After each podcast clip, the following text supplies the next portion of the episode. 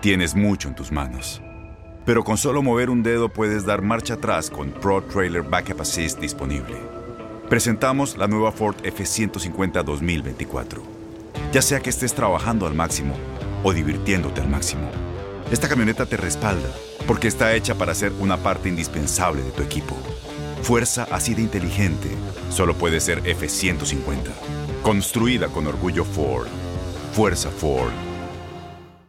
Fernando Espuelas, quien todas las semanas comparte su columna política en nuestro programa Buenos Días América, se viene a tomar el cafecito con nosotros para hablarnos de cómo llegó a los Estados Unidos a los nueve años de edad proveniente de Uruguay, su tierra natal, tras el divorcio de sus padres. Como la mayoría de los inmigrantes, su madre no hablaba inglés y trabajó limpiando casas, entre otros trabajos, a su llegada a este país. Espuelas tuvo la oportunidad de ir a la universidad a estudiar historia, pero se dedicó a los negocios y al periodismo a tal punto de asesorar presidentes en Latinoamérica. ¡Ay, qué rico! Tomarse en la mañana un cafecito calientico. Buenos días, América. Y como ya lo escucharon, Fernando Espuelas, sí, el mismito de la columna política, Fernando Espuelas en Buenos Días América, está tomándose el cafecito conmigo esta mañana. ¿Cómo estás, Fernando? Gracias. Tú tienes una A, yo tengo una F, así que... Fernando. Oye, e, ese nombre es un nombre fuerte, con carácter. Sí. Así eres, Fernando. Eh, sí, yo creo que sí. Bueno, en realidad a través del tiempo me he calmado muchísimo, pero definitivamente cuando te ponen Fernando Espuelas como nombre, hay cierta expectativa por parte de tus padres, ¿no? Un poquito. Claro, porque tú dices Fernando y tú dices, uh, un nombre con, con, con fuerza, con carácter, pero cuando dices espuela, tú dices, no, ya está, listo, aquí, aquí me tiré. Fernando, naciste en Montevideo. Así es. Eh, pero te viniste muy chico a los Estados Unidos, con nueve años y en los brazos de tu madre, pues. Así es, así es. Sí, bueno, hace mucho tiempo, obviamente, eh, no solamente en, cuánto tiempo he estado aquí, sino que realmente otra, otra época totalmente diferente, los años 70, no eran muy felices en, en Uruguay y, bueno, en muchas partes de América Latina, ¿no? ¿Y cuál es la diferencia más marcada que encuentras en este país, en los Estados Unidos, en aquellos años que viniste cuando tenías nueve años a este? ¿Qué tanto ha cambiado este país?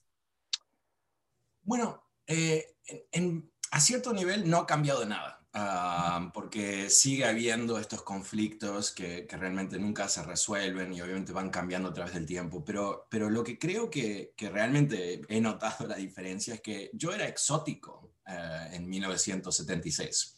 O sea, éramos la única familia hispana en, esa, en ese pueblo, eh, como la gente no entendía quién éramos, nos decían que éramos, que eran, éramos españoles porque no existía el concepto de hispano inclusive.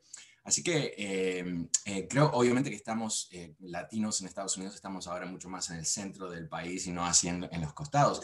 Pero los conflictos que seguimos viviendo y obviamente el, el, intento de ciertos políticos de dividir el país, atacando a los inmigrantes y todo eso, eso existía también, obviamente.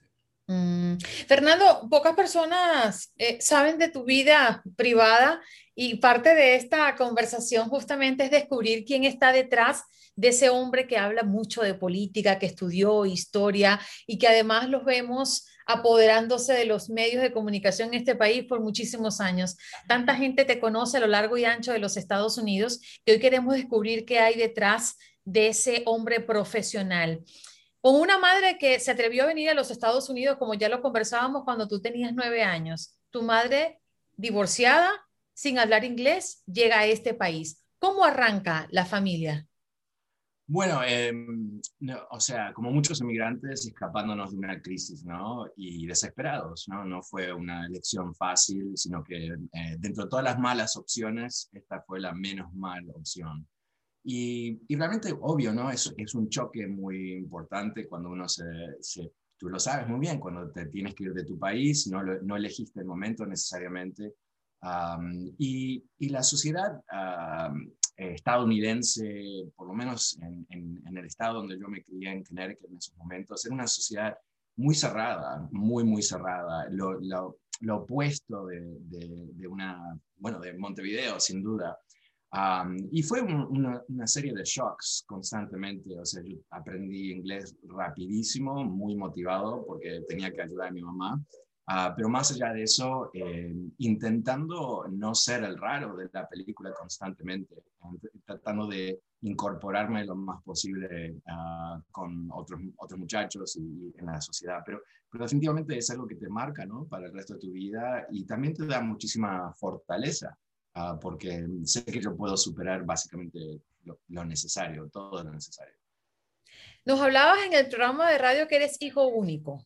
¿Y así llegaste con tu madre solito los dos o venían acompañados con otros familiares? No, solamente los dos. Tengo, tengo una hermana, eh, media hermana, pero eh, que somos así muy unidos, pero eh, ella tiene 18 años, ah, ah, menor, es 18 años menor que yo. No, venimos solos. Mi mamá tenía primos que se habían venido de Uruguay 20 años antes y nos hospedaron en su casa y de ahí después em, salimos. Pero, pero sí, fue, fue algo muy raro o sea, muy raro. Recuerdo, aterrizamos en enero en Nueva York y vi a nieve por primera vez.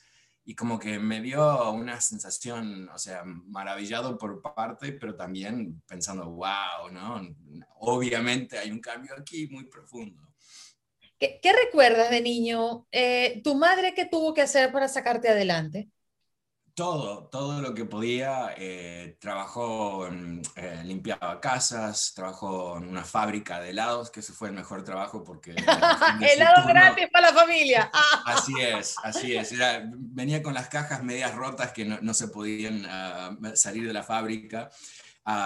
Eh, limpiaba oficinas, o sea, todo lo que hace una mujer que, que no hablaba inglés, no tenía mucha educación y aunque en Uruguay gozábamos de cierto estándar de vida, donde teníamos a alguien que nos limpiaba la casa, ese tipo de cosas, ah, hubo un cambio muy ah, brusco para ella también, pero ah, yo la admiro mucho por eso, ¿no? porque ella eh, hizo todo eso para, para mí y me puso en una situación donde tenía la posibilidad de triunfar, porque estuvimos en ese pueblo en particular por las escuelas que, que son muy buenas, las escuelas públicas, así que realmente fue toda una, una experiencia.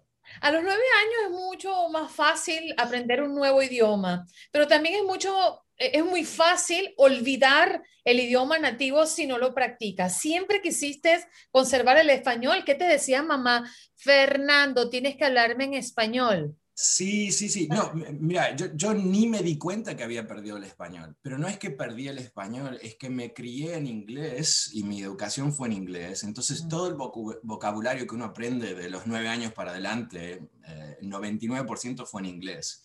Y a tal punto que cuando tenía 24 años eh, me entró la cabeza de que quería volver a América Latina y busqué un trabajo y bueno, eh, fue un buen momento y me encontré con un puesto muy interesante en Argentina y yo pensé, wow, qué aventura Argentina, uh, cerca de Uruguay uh, y obviamente qué bueno que soy bilingüe. Y aterrizo en Buenos Aires y, y apenas puedo hablar. Eh, sé decir dónde están las milanesas, por dónde está el café. Las chicas, por dónde quieren ser Bueno, ya, ya, estaba ya estaba casado, ya estaba casado. Ah, me casé, me casé muy, muy, muy joven, pero, em, pero no, y después me di cuenta que en realidad me habían contratado en parte porque era exótico porque hablaba como un gringo, porque tenía un acento muy fuerte, porque cada seis palabras me salía un en inglés y para ellos le parecía eso muy interesante, un tipo de, un ejecutivo de publicidad de Nueva York, esa, esa idea me querían vender. Mm. Pero ahí es donde tuve la oportunidad de, de reaprender el o aprender en realidad el español. Obviamente una vez que uno tiene una base de un idioma es, es fácil volver, ¿no? Y después, eh, como siempre, ¿no? Me olvidé una vez más o me olvidé la fluidez y hasta que termino en Univision haciendo un programa de radio. Y fue, no entiendo cómo lo escuchaba la gente, porque realmente eh, o sea, malísimo como hablaba, inventaba palabras. Em, y me di cuenta solamente cuando empecé a recibir correos de gente que me decía, eh, gente eh, em, que no hablaba español, que estaba aprendiendo español. Es muy fácil escucharte a ti hablar en español. no sé por qué es muy fácil. Bueno, porque estaba básicamente hablando en inglés. Claro, dando pistas en español. Claro, claro, claro. Oh, qué maravilla, qué experiencia tan bonita y tan extraña, ¿no? A la vez bueno, ¿viviste en qué lugares de los Estados Unidos, Fernando? Las acciones dicen más que las palabras. Abre el Pro Access Tailgate disponible de la nueva Ford F-150. Sí, una puerta oscilatoria de fácil acceso para convertir su cama en tu nuevo taller. Conecta tus herramientas al Pro Power Onboard disponible. Ya sea que necesites soldar o cortar madera, con la F-150 puedes. Fuerza así de inteligente solo puede ser F-150. Construida con orgullo Ford. Pro Access Tailgate disponible en la primavera de 2024. Bueno, he, vivido, em, no en todos lados, obviamente, pero he vivido, a ver, en, en, Connecticut, en Nueva York, en Miami, en Los Ángeles, en Washington, D.C., ahora vivo en Washington, D.C. Así que he tenido em, eh, bastante variadas experiencias porque es, es, muy diferente cada uno de estos lugares. Realmente, eh, esto no es solamente un país, es un continente, obviamente, ¿no? Y hay tantas diferencias a lugar a lugar. ¿Te quedas en Washington? ¿Es el lugar donde más te ha gustado? Sabes que para mí me apasiona Los Ángeles. me encanta estar en una ciudad donde somos mayoría, me encanta la, cultura muy conjunta de, Latinoamérica, de tradicional del oeste y toda la onda California. Cada lugar es interesante el lugar realmente que me costó más que nada es Miami, ¿no? Eh, y porque yo no aguanto la humedad, ¿no? Me vuelve loco.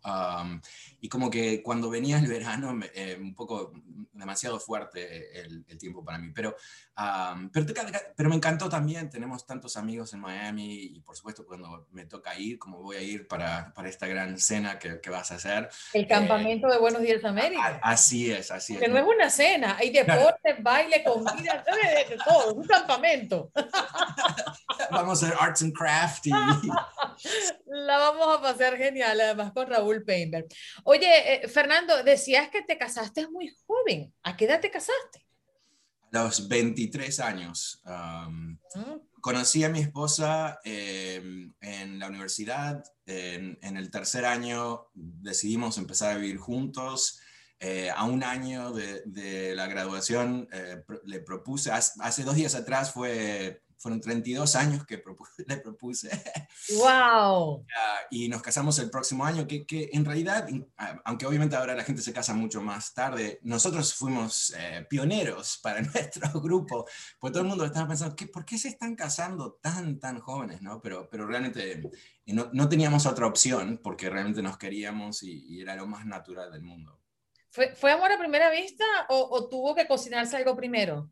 Se tuvo que cocinar porque yo, yo estaba, cuando nos conocimos, eh, yo había terminado una, una, ah, una, relación con una muchacha que había sido desastrosa la relación, muy, muy fea, muchas emociones, locura, pasiones. Oh. Y, y, cuando termina esa relación, yo no quería saber nada de nadie, no quería, no me imaginaba que iba a estar con otra mujer nunca más en mi vida. Y me, pero lo que pasó fue que yo era el editor del periódico de la universidad y mi oficina del periódico eh, estratégicamente estaba al lado de un enorme estudio de baile, de dance, ¿no? Danza moderna. Y mi futura esposa eh, era bailarina y cuando eh, ella iba y volvía de las clases, pasaba enfrente de mi oficina. Entonces constantemente nos veíamos y ella me saludaba y me saludaba. Y un día me di, entró, yo digo, wow, ah, qué bueno. Y me dijo, tengo un regalo para ti. Yo digo, ¿en serio? Yo, sí, sí, en serio. Digo, dice, ¿puedes venir a buscarlo a, mi habitación? Y dije, bueno, sí, claro. Esto es muy común en nuestra universidad, cada uno tenía su propia habitación. Yo le dije, bueno, pero el problema es que yo trabajo en la noche, yo trabajaba en un periódico, o sea, para pagar mi educación, no termino hasta las 12, no, no me parece, no sé, ¿te parece? Y digo, no, no, ven, ven, ven, ven. Y cuando llego, eh, que obviamente totalmente no tenía enfoque en mi trabajo, no sabía qué estaba haciendo, viendo el reloj para irme, ah, y me regaló una novela, una novela muy, muy profunda, que se convirtió en casi la base de nuestra relación, o sea, la filosofía detrás. Y ahí es donde em, rápidamente decidimos que quizás aquí había algo mucho más ah, intenso de, lo que era una affair de, universidad. Gracias a ese libro. Ah, gracias al libro. Bueno, ese libro nos, nos, abrió la... Porque nosotros somos muy diferentes. Em, ella es una artista, yo no soy artista, y, como ese libro nos, nos, creó un puente intelectual y emotivo sobre el cual nos encontramos. Oye, mira, qué interesante, ¿no? El amor en tiempos de libros. Quizás podríamos hacer un titular así. Ah, quizás, sí, sí, sí. Eh, yo, creo que, que cuando eh, eh, son, son momentos mágicos de la vida, ¿no? Cuando encuentras a alguien con la cual tienes una, una, conexión que no la puedes explicar y, va más allá de, bueno, es atractiva, no es atractiva, ese tipo de cosas, y, y te encuentras con algo realmente profundo que te toca el alma, ¿no? Y, y eso me tocó a mí, que, que, fue, qué suerte, porque lo, hemos pensado tantas veces, la idea de que los dos íbamos a terminar en la misma universidad, o el mismo país, para empezar, la misma universidad en los mismos tiempos y que eventualmente nos íbamos a, conocer, realmente las probabilidades son bastante bajas, ¿no? Pero ahí estamos. Me hiciste recordar una canción de Ricardo Arjona que habla de una cubana y, una america y un americano. ¿Te recuerdas esa historia? No, no, conozco la historia, no, pero eh, algo así. te, lo voy a mostrar para que reivas la historia. La, familia de mi esposa, todos divinos, pero cuando aterrizo el primer día a su casa a conocer los padres y las hermanas, como que de Uruguay, de todo, o sea, de Uruguay, ¿cómo puede ser? O sea, muy, muy exótico en esos tiempos, como, como un marciano había aterrizado. Qué historia tan fantástica. Ahora, eh, fuiste a la universidad a estudiar historia. Acabaste en la comunicación. ¿Cómo es esto? ¿Qué pasó ahí? Bueno, en realidad eh, fue, eh, yo tenía varios intereses y, había, estudié intensamente la historia, intensa, intensamente, al mismo tiempo que, como comenté, estaba trabajando en el periódico de la universidad y las dos cosas me fascinaban. Y cuando llegó el momento de, de graduarme y decidir qué iba a hacer, si iba a seguir estudiando historia, Ah, pensé, quizás voy a ser periodista, pero eh, los trabajos de esos tiempos pagaban 11 mil dólares, 12 mil dólares, no, no, no, podía. Y lo, lo, que también hacía es manejaba el negocio del periódico. Entonces decidí, ok, me meto en publicidad primero, gano dinero para volver a la universidad a estudiar historia y después no, no volví. Mm. A lo largo del tiempo, pues ha tenido picos muy interesantes y lo digo así porque quizás son eh, lugares poco conocidos, inclusive cuando estamos muy de cerca en la historia de nuestros países. Hablo de esa oportunidad que has tenido para asesorar presidentes. Háblame de esa experiencia y cómo es que se llega a asesorar a presidentes. Bueno, em, bueno, por parte, em, en su momento una de mis empresas se convirtió en una empresa muy famosa en América Latina, una empresa pionera en el campo de Internet y en un momento donde nadie creía que el Internet iba a funcionar en América Latina. Y eso eh, causó mucha tensión y en particular eh, gobiernos se acercaron para entender cómo ellos podían acelerar el proceso del Internet en sus países. Entonces em, empieza por ahí. Y recuerdo, eh, fue súper interesante, pero, pero una de mis memorias que, que, ahora lo pienso y digo, wow, no sé si, lo, si, realmente lo entendía, qué, es lo que estaba pasando en ese momento, pero eh, me invitó el presidente Pastrana en su momento de Colombia a, tener una conversación, me iba a reunir con sus ministros y todo el resto, pero quería conocerme, buenísimo, ¿no? Y estábamos en el Palacio en Bogotá y charlando y escuchamos explosiones y alguien se acercó ah, rápido al presidente y el presidente me dijo, em, eh, aparentemente están atacando el palacio, pero es del otro lado. ¿En serio?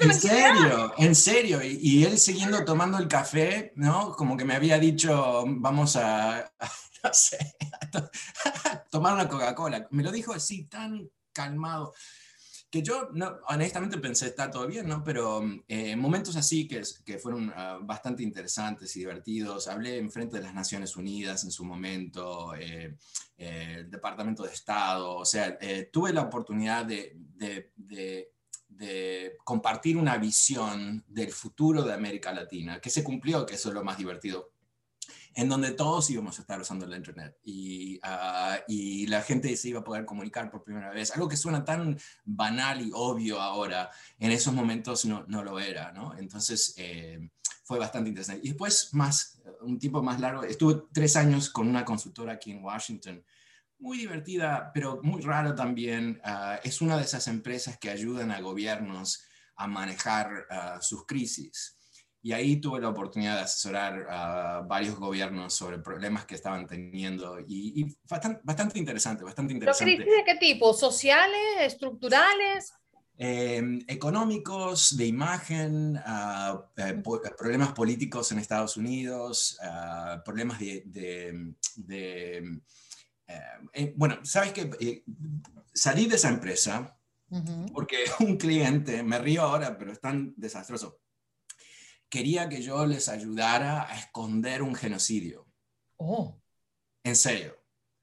Un genocidio histórico, no voy a decir el país, pero eh, que cada año cuando llega el aniversario ellos tratan de desmentirlo, ¿no? Pero es algo histórico, yo soy historiador, así que yo sé que es histórico, no es un invento. Y en ese momento me di cuenta, wow, yo no puedo estar aquí. o sea, es interesante, intelectualmente fascinante. También eh, poder ver cómo estas cosas ocurren detrás del escenario. O sea, si tienes suficiente dinero, ah, si eres un gobierno, si eres una persona muy rica, tú puedes conseguir cosas eh, muy, muy específicas en Estados Unidos. Y esta es una de esas empresas que, lo lograron. Así que eh, me fui por esa parte también, ah, que fue, fue interesante, pero menos mal ya no estoy. Fernando, una de las preguntas recurrentes, quizás curiosas de muchas personas cuando ven a mm, figuras con mucho poder, presidentes, eh, personas que manejan mucho dinero, siempre se hacen la pregunta, ¿qué hay en común entre ellos? Algo deben hacer muy similar para llegar al sitio donde están. No todo el mundo llega. Tú que estuviste allí, ¿Qué puedes decirnos? ¿Qué hay de similitud entre un presidente en Uruguay, Colombia? Eh, es decir, ¿a dónde has ido a explorar? Sí, sí, sí. Muy, buena pregunta. Em, yo creo que quizás si hay una condición que todos comparten es ambición. Y a veces la palabra ambición puede tener un, concepto negativo, ¿no? Demasiada ambición, muy ambicioso, pero ambición en el sentido que ellos ven en, su persona eh, algo especial y que eso se manifiesta a través de los negocios, a través de la política o en algún ámbito público que después podemos verlo, ¿no? Ah, también lo que creo que, está ocurriendo, hay, diferentes motivaciones. Hay gente que eh, le fascina el dinero ¿no? por encima de cualquier necesidad económica que tengan, pero eh, piensan de dinero, eh, eh, el, tío, no, sé si recuerdas las caricaturas del, tío de uh, Donald Duck, no me acuerdo cómo se llamaba, pero, pero él siempre estaba rodeado de monedas, ¿no? O sea, estaba como nadando en las monedas. O sea, hay gente que, que es exactamente así. Y después hay otras personas que son creativos, que, son creativos a través del poder, tienen una visión para cambiar una ciudad o para cambiar un país. O en mi caso, em, eh, cuando empiezo esta empresa de Internet, mi visión no era una, una visión empresarial, era una, una, visión histórica. Yo pensaba que finalmente podíamos unificar América Latina y que lo íbamos a hacer no a través de los gobiernos, pero a través de los individuos y que íbamos a poder encontrarnos. O sea, pensemos lo que la vida hace 25 años atrás en América Latina. Tú y yo nunca nos hubiéramos conocido.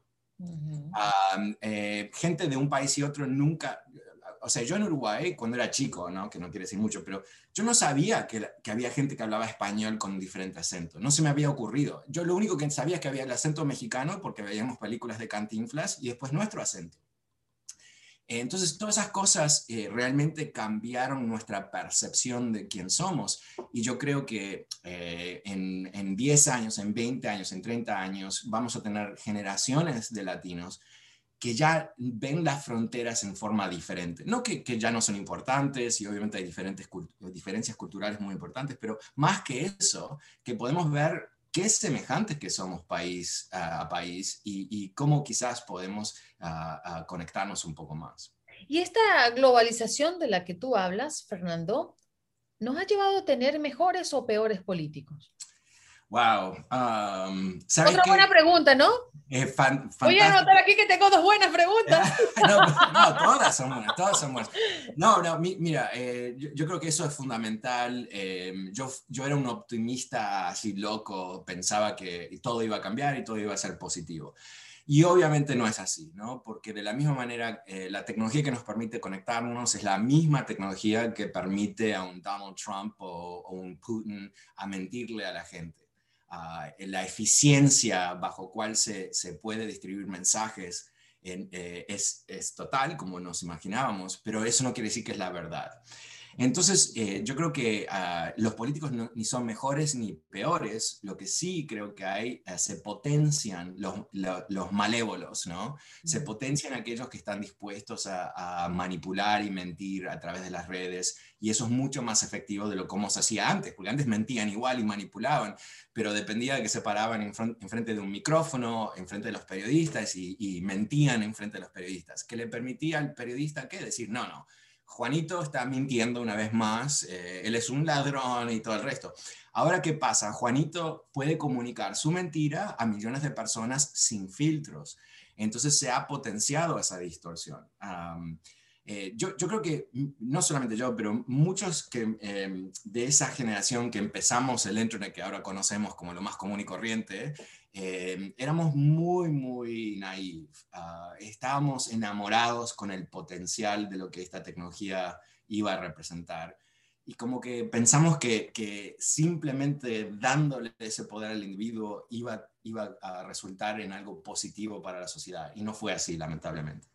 Y hoy le coqueteas a lo digital como le coqueteabas en aquella oportunidad que, bueno, prácticamente descubriste tú con esta empresa el agua tibia, ¿no? Sí. el internet, la gente no creía en ello y resulta pues, que ya sin él no podemos vivir. ¿Le coqueteas hoy a, a, lo digital? ¿Qué haces hoy por, por ello? Sí, para, para mí, o sea, parte, una de mis filosofías de vida es nunca repetirme, o sea, no volver hacia atrás, buscar nuevas aventuras, nuevas cosas para hacer, pero definitivamente yo creo que lo interesante de estos tiempos, para mí en particular, es que eh, si yo leo cosas que dije en discursos o escribí en 1997, 98, 99, todo eso existe ahora. Y, las cosas que, existen te permiten crear nuevos conceptos que tú y yo quizás ni nos imaginamos. Así que yo presto mucha atención, estoy eh, tratando de aprender muchísimo sobre la, las nuevas tecnologías que se están desarrollando, tratar de entender cómo eso puede mejorar la, vida de la gente. Y eso es mi, orientación. A mí me, me fascina cómo podemos eh, realmente ah, mejorar la vida de la gente, en particular lo que a mí me fascina como proyecto esencial de cualquier sociedad, que es ah, ah, abolir la, la pobreza lograr ah, que paremos con el hambre, eh, eh, paremos de, tener esquemas bajo cual un niño que nace en una familia pobre tiene un pequeñísimo porcentaje de tener éxito y si tú naces de una familia rica tienes todo, en nuestros países en particular, tienes todo, toda tu vida adelante y muy divertido y qué bueno, ¿no? Pero tratar de, de cerrar esas diferencias para, para estabilizar las sociedades y hacerlas crecer en forma mucho más interesante, yo creo. Nos hemos paseado por tu niñez, por tu llegada a los Estados Unidos, tus estudios, tus amores. Qué loco haber descubierto este amor tan enlocado. Pero además, hemos hablado en lo profesional de grandes figuras a las que has tenido o las que has podido tener el alcance gracias a una empresa con mucho éxito. Pero también te has acercado a presidentes, inclusive, para entrevistarlos. Un personaje con el que te quedes de los muchos que has entrevistado. Bueno, creo que ah, para mí ah, entrevisté al presidente Obama dos veces y después tuve oportunidades de reunirme con él ah, en otros ámbitos privados eh, para escuchar cómo él pensaba off the record. y, y, me fascinó eh, porque eh, por una persona tremenda, obviamente, ¿no? tremendamente capaz, inteligente, mucha carisma, pero al mismo tiempo jugando un papel tan, tan dificultoso siendo el primer hombre afroamericano en la presidencia de Estados Unidos, balanceando las expectativas de millones de personas que habían votado por él, pero también tratando de no, para ser honesto, asustar a muchas personas que, que solamente piensan que un presidente puede ser un hombre blanco, ¿no?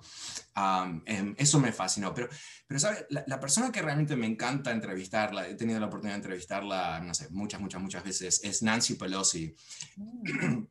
Nancy Pelosi, em, eh, el poder como que les, le brilla por el pelo, en las uñas. Em, una persona, eh, cuando, cuando tuvimos el, el, problema de Donald Trump, los cuatro años de Donald Trump, lo único que me mantuvo más o menos emocionalmente estable a través de toda esa experiencia era saber que Nancy Pelosi estaba a cargo del Congreso.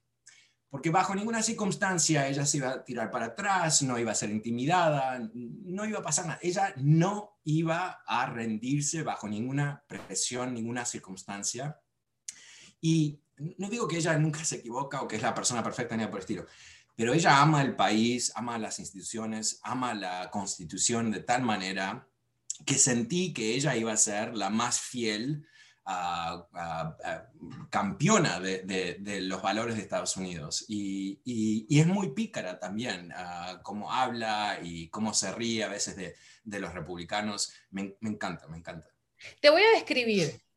Eh, Fernando, a primera vista, es un hombre serio, ah, un hombre mm, comedido en sus comentarios, muy riguroso, agudo a la hora de hacer o dar una opinión. ¿Ese es realmente Fernando? no. No. No, no, no. Mi, mi, esposa constantemente me tiene que decir, be serious, ¿no? Ah, porque, no, en realidad yo, yo constantemente, a mí me encanta la ironía, me encanta lo absurdo, ah, me encanta inyectar ah, ironía y, y, cosas absurdas en la conversación cotidiana y porque vivo en el mundo de la historia, siempre me, algo me recuerda de algo ah, que vuelve a mis hijos completamente loco también, porque hago chistes muy rebuscados que terminan en la Roma antigua y, los, los, chicos te quedan mirando como, papá, por favor. Otra vez con el mismo chiste. sí, sí, no, no, no creo que, ¿sabes lo que, me, lo que me pasa a veces es en mi mi versión ah, en los medios, eh, soy muy consciente de que ah, eh, para los latinos en este país eh, tenemos que, estar a otro nivel de seriedad y análisis para ser tomados en serio. No lo digo de forma defensiva, es simplemente la experiencia que he tenido a través de la vida. Y quizás se me, va un poco, un poco serio, o sea, como que termino en la parte seria. Ah, pero en realidad no, en, eh, en, otros momentos de mi vida, eh, en realidad el problema es eh, no reírme de la vida. Mm. Fernando, en este ejercicio que hacemos nosotros a diario de comunicarnos con una comunidad, de hacer programas en vivo, de estar a la expectativa de lo que pueda pasar en un show donde a veces la política genera ambientes sumamente caldeados. ¿Te has arrepentido de algo en el ejercicio? Sí, sí, sí, sí, sí. Eh, yo creo que en algunos momentos he sido demasiado duro con un invitado. Em, a veces cuando un político me miente, me saca de quicio y en ese momento eh, como que hay un clic en mi mente y termino, ¿no? Ah, porque sé que me está mintiendo y le está mintiendo a la gente y espera que no sepamos o que seamos tan educados que no se lo vamos a mencionar. Pero, pero en general no tanto, ¿no? Porque em, eh, yo, yo, estoy, yo tengo mucha conciencia de que estamos, jugamos un papel, más allá de entretener a la gente, que obviamente es, es, es algo muy importante que hacemos, acompañamos a la gente, ah, pero también tenemos la posibilidad de abrirle los ojos a muchos que escuchan tu programa, escuchan mi programa, porque están tratando de entender el mundo, están tratando de entender el país. así que eh, lo único que a veces no me gusta cuando termino el programa es cuando me di cuenta que quizás no tenía toda la información necesaria o que no lo expliqué suficientemente bien. O a veces, casi todos los lunes, ah, honestamente, porque me tengo que despertar tan temprano para estar contigo, que cuando hago mi programa ah, en la tarde estoy un poco... No tienes todos los sentidos completos. No, totalmente no. O he tomado tres litros de café y estoy un poco así, ¿no? Eh, pero créeme, créeme que nuestra audiencia agradece ese esfuerzo que haces todos los lunes por estar no, no, yo lo agradezco, te agradezco a ti y agradezco a tu público porque realmente me, encanta, me, me, divierte muchísimo hacerlo, pero, pero realmente no, yo, yo creo que, no sé si en el comienzo de mi carrera en la radio terminaba un programa en donde me había salido mal y yo me sentía como que, wow, no, qué terrible, soy un fracaso, ¿no? Y tenía un productor en esos momentos, un tipo buenísimo, que me decía, es radio en vivo, ya se fue. Mañana, mañana lo haces bien. ¿no? Y, tener esa disciplina, entender que los, los, cinco minutos que recién pasaron, donde no te salió bien la frase, donde te equivocaste el nombre del invitado, todo eso ya pasó y ahora tienes la oportunidad de hacerlo mejor la próxima vez. Entonces, Eres disciplinado, Fernando. Bueno, tuve, un gran maestro que fue este productor, uh, Héctor Serpas, uh, un tipo, wow, uh, tan, tan, tan conocedor de, la radio y cómo hacer radio, que, que realmente me enseñó cómo hacerlo. Y, y, todavía no lo hago ni 5% de como él me lo hubiera... Si él estuviese conmigo ahora, mejoraría yo muchísimo. Mm. Te pregunto lo de disciplinado porque mm, yo creo que la disciplina es la madre del éxito no podemos conseguir nada si no tenemos disciplina y si no somos constantes y si no somos 100% em, apegados a lo que creemos, que hay que hacer lo que hay que hacer. Yo soy una defensora de la disciplina y yo creo que por eso mi fuente natural y mi fuente primaria en el periodismo es el deporte. Hemos visto a grandes hombres y a grandes mujeres alcanzar cosas extraordinarias en lo físico, pero es que realmente si no ha existido la disciplina previamente, ese éxito, esa victoria, ese campeonato, esa medalla no hubiese llegado a sus manos. Y hoy me siento súper afortunada de poder estar contigo en este cafecito, Fernando. Espero que sea uno de muchos cafecitos ahora cuando podamos presencial en el sur de la Florida. Me encantaría y te agradezco mucho, Naina. Un, ah, realmente un encanto siempre estar contigo.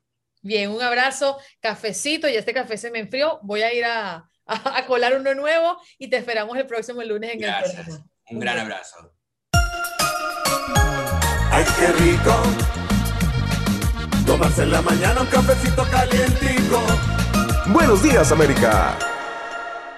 Boost Mobile tiene una gran oferta para que aproveches tu reembolso de impuestos al máximo y te mantengas conectado. Al cambiarte a Boost, recibe un 50% de descuento en tu primer mes de datos ilimitados. O, con un plan ilimitado de 40 dólares, llévate un Samsung Galaxy A15 5G por $39.99. Obtén los mejores teléfonos en las redes 5G más grandes del país. Con Boost Mobile, cambiarse es fácil. Solo visita boostmobile.com. Boost Mobile, sin miedo al éxito. Para clientes nuevos y solamente en línea, requiere AroPay. 50% de descuento en el primer mes requiere un plan de 25 dólares al mes. Aplican otras restricciones. Visita Boost Mobile para detalles.